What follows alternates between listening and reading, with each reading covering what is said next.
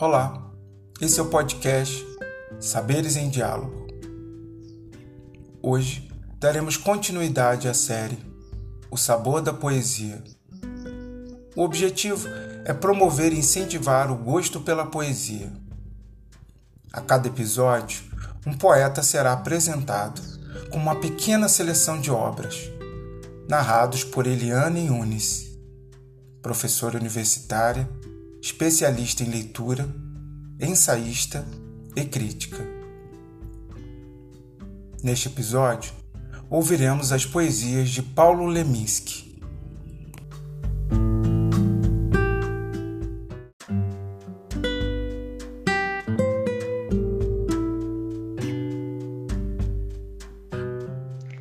Manchete. Eu queria tanto ser um poeta maldito, a massa sofrendo enquanto eu profundo medito. Eu queria tanto ser um poeta social, rosto queimado pelo hálito das multidões. Em vez, olha eu aqui, pondo sal nessa sopa rala, que mal vai dar para dois.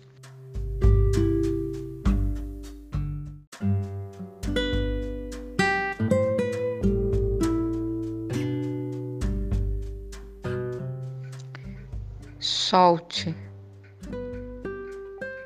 Nem toda hora é obra, nem toda obra é prima. Algumas são mães, outras irmãs, algumas clima.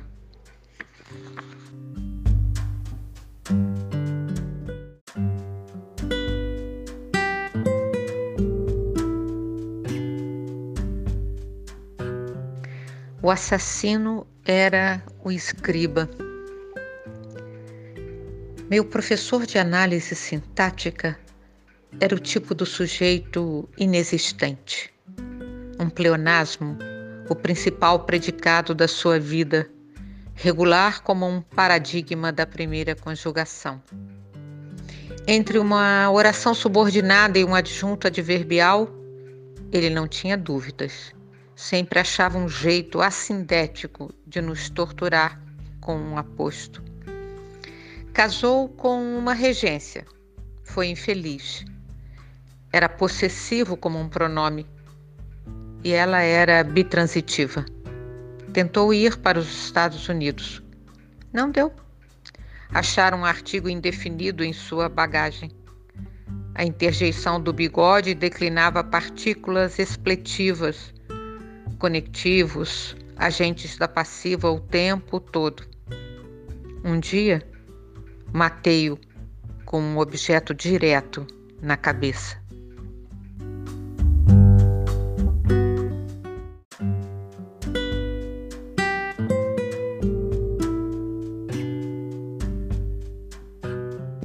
Aviso aos náufragos.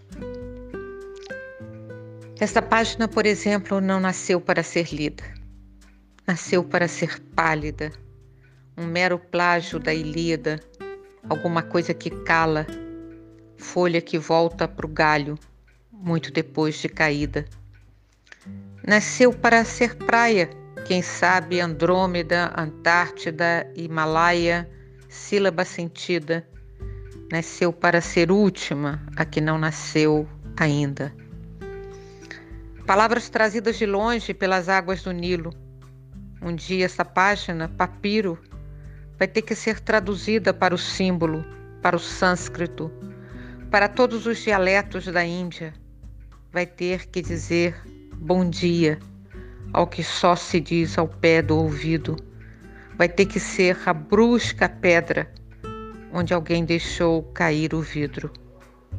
Não é assim que é a vida?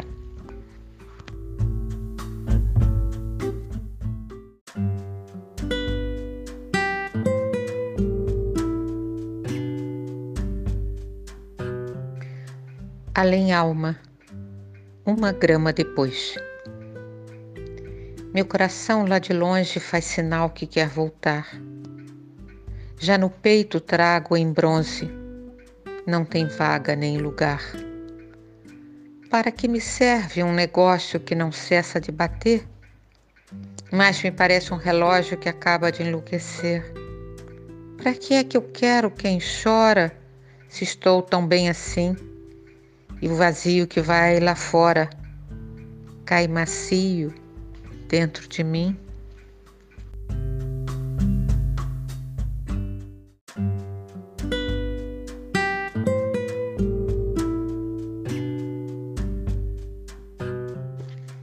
Sujeito indireto. Quem dera eu achasse um jeito de fazer tudo perfeito, feita a coisa fosse o projeto e tudo já nascesse satisfeito. Quem dera eu visse o outro lado, o lado de lá, lado meio, onde o triângulo é quadrado e o torto parece direito. Quem dera um ângulo reto. Já começo a ficar cheio de não saber quanto eu falto de ser mim, indireto sujeito.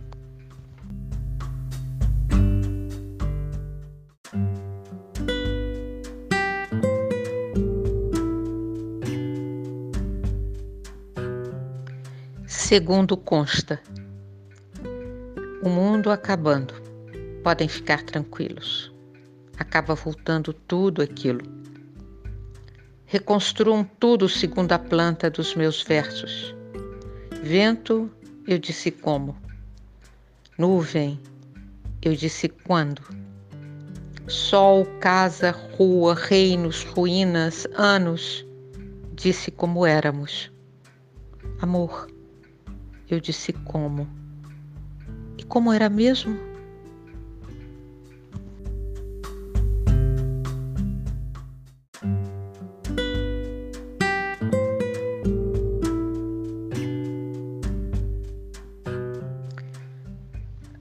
razão de ser. Escrevo e pronto. Escrevo porque preciso. Preciso porque estou tonto. E ninguém tem nada com isso. Escrevo porque amanhece e as estrelas lá no céu lembram letras no papel quando o poema me anoitece. A aranha tece teias, o peixe beija e morde o que vê. Eu escrevo poemas apenas. Tem que ter porquê?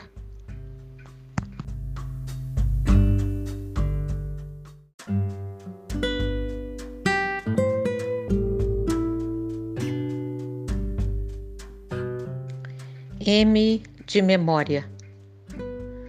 Os livros sabem de cor milhares de poemas. Que memória! Lembrar assim vale a pena. Vale a pena o desperdício. Ulisses volta de Troia, assim como Dante disse: o céu não vale uma história. Um dia o diabo veio seduzir um doutor Fausto. Byron era verdadeiro. Fernando, pessoa, era falso. Mallarmé era tão pálido, mas parecia uma página. Rambo se mandou para a África, Hemingway de miragens. Os livros sabem de tudo. Já sabem desse dilema. Só não sabem que, no fundo, ler não passa de uma lenda.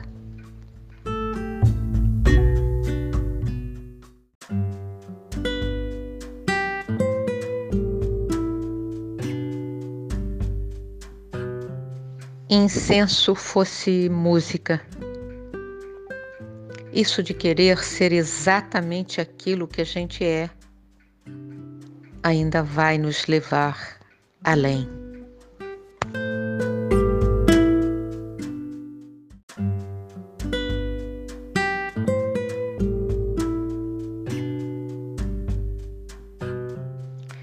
Objeto sujeito. Você nunca vai saber quanto custa uma saudade, o peso agudo no peito de carregar uma cidade pelo lado de dentro. Como fazer de um verso um objeto sujeito, como passar do presente para o pretérito perfeito. Nunca saber direito. Você nunca vai saber o que vem depois de sábado, Quem sabe um século muito mais lindo e mais sábio. Quem sabe apenas mais um domingo. Você nunca vai saber. Isso é sabedoria, nada que vale a pena a passagem para Passárgada, Xanadu ou Xangri-Lá. Quem sabe a chave de um poema? E olha lá.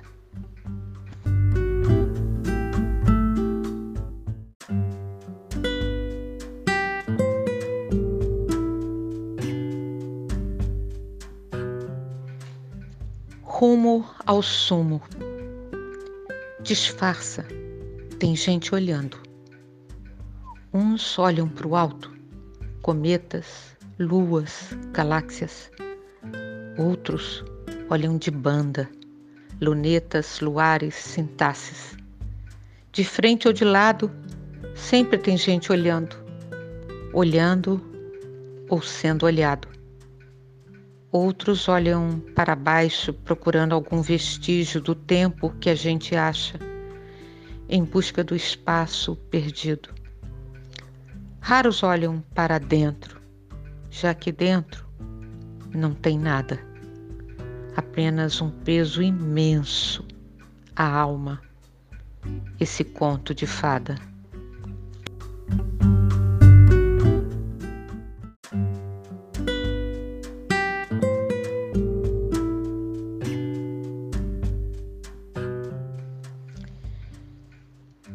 R.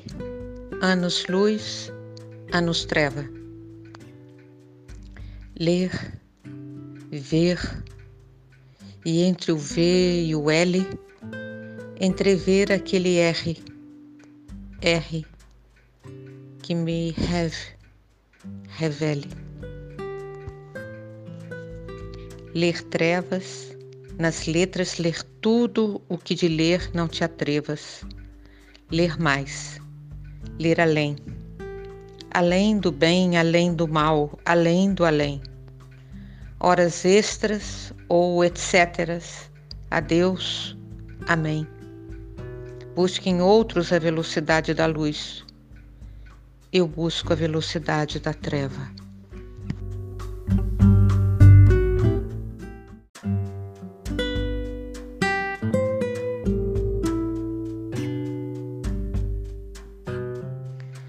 Ao pé da pena. Todo sujo de tinta, o escriba volta para casa.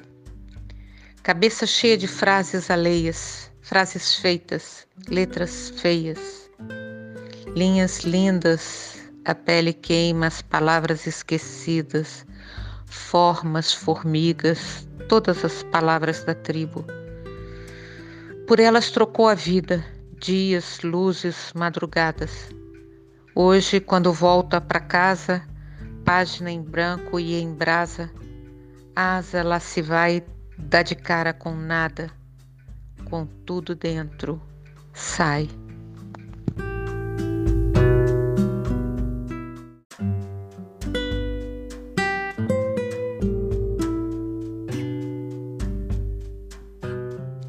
Amor bastante. Quando vi você, tive uma ideia brilhante. Foi como se eu olhasse de dentro de um diamante e meu olho ganhasse mil faces num só instante. Basta um instante e você tem amor bastante.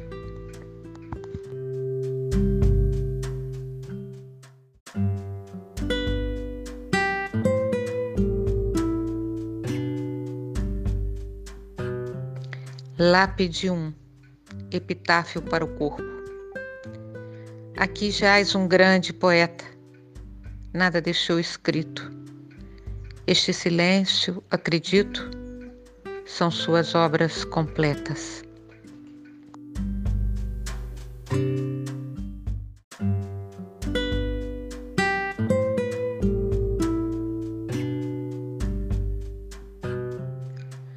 Lápide 2 Epitáfio para a alma. Aqui jaz um artista, mestre em desastres. Viver com a intensidade da arte levou-o ao infarte. Deus tenha pena dos seus disfarces.